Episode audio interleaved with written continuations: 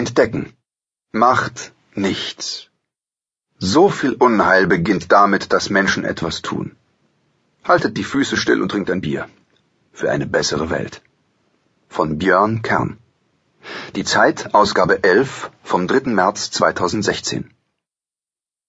Wenn ich im Hochsommer auf meiner Bank im Oderbruch sitze, die Füße in eine Wanne voll Eiswasser getaucht, ein kaltes Bier neben mir, dann weiß ich, dass ich es geschafft habe. Es ist Montagmorgen, ein ganz normaler Arbeitstag. Und niemand will etwas von mir. Vor mir leuchtet das Kornfeld so gelb, dass es beinahe schon blendet. Die Libellen aus dem Entwässerungsgraben schießen in die Luft und umkreisen mich und verschwinden dann wieder im Wiesengrund. Nun gut, werden Sie sagen, da sitzt einer im Grünen und lässt es sich gut gehen. Hat gearbeitet, denken Sie, hat gespart, hat gebaut, schön für ihn. Doch der Schein trügt. Denn tatsächlich fanden die Bank unterm Birnbaum und ich nicht nach harter Arbeit zueinander, sondern nach ausgeklügeltem Nichtstun. Ich habe nicht viel getan, um endlich befreit unterm Birnbaum zu sitzen, sondern viel unterlassen. Und das Beste, was ich kann, können Sie auch.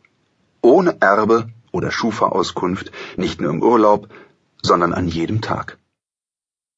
Nichtstun wird gerne mit Faulheit verwechselt, aber um Faulheit geht es hier nicht, sondern um eine Haltung, die uns davor bewahrt, das Falsche zu tun. Hier im Oderbruch habe ich einen Nachbarn, von dem ich viel übers Nichtstun gelernt habe, und das, obwohl er sehr fleißig ist. Tagsüber mulcht und sät und erntet er, abends verkauft er seine Kartoffeln und Eier. In der Statistik gilt mein Nachbar als arbeitslos, weil er, der Flugzeugingenieur gelernt hat, nicht als Flugzeugingenieur arbeitet. Um nicht als arbeitslos zu gelten, müsste er morgens im Ingenieurbüro sitzen und abends im Supermarkt Gemüse kaufen. Mein Nachbar ist aber nicht nur fleißig, er ist auch sehr klug. Das kann man doch abkürzen, mag er sich gedacht haben. Seitdem lebt er, wie es ihm passt. Wer das seltsam findet, auf den hört mein Nachbar nicht. Ein guter Ansatz. Wenn man aufhört, auf die anderen zu hören, nimmt man auf einmal wahr, was man davor überhört hatte. Die leise, vom Unterbewusstsein aufsteigende Stimme menschlicher Bedürfnisse, die nur selten darum bittet, im Stau zu stehen, sich vor dem Bildschirm den Nacken zu reiben, oder schon wieder eine Mail mit Lieber Herr Hartmann zu beginnen, obwohl der liebe Herr Hartmann der letzte Idiot ist, wie jeder weiß. Eigentlich will man das alles nicht. Eigentlich will man frische Luft, weite Sicht, ein bisschen platonische und sehr viel körperliche Liebe.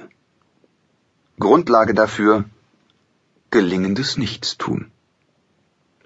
Normalerweise ist es ja so, erst haben wir keine Zeit für uns selbst wegen der Schule, dann keine Zeit für die Partnerschaft wegen der Ausbildung, dann keine Zeit für Kinder wegen des Berufs, dann keine Zeit für den Beruf wegen der Kinder. Wir lassen uns ausbilden, dann auspressen, und erst wenn wir uns aussortieren lassen, kommen wir wieder zu uns. Mir scheint dieses Modell etwas heikel. Was, wenn ich nicht mehr auf der Welt bin, wenn mein Berufsleben endet? Warum arbeiten, um Freiheiten zu gewinnen, wenn man ohne Arbeit zu größerer Freiheit gelangt?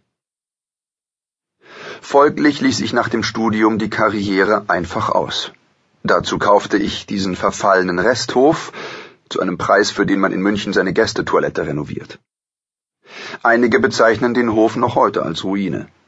Denn nach anfänglichem Baumarktfuror gelang es mir unter großer Willensanstrengung, ihn nicht zu renovieren. Stattdessen kaufte ich diese Bank für 19,90 Euro. Auf ihr verbringe ich meine Tage. Mein märkischer Nachbar würde sagen, eine Sache, jeder wie er will. So weit bin ich noch nicht. Ich möchte, dass Sie in mir einen annehmbaren Mitmenschen sehen. Aber muss ich dafür arbeiten? Es gibt so viele nutzlose Arbeit. Arbeit, die darauf zielt, Dinge herzustellen, die niemand braucht, und Arbeitsplätze zu schaffen, die keiner will. Und natürlich wird mit Arbeit oft Unheil angerichtet. Wir kennen das aus der Industriegeschichte.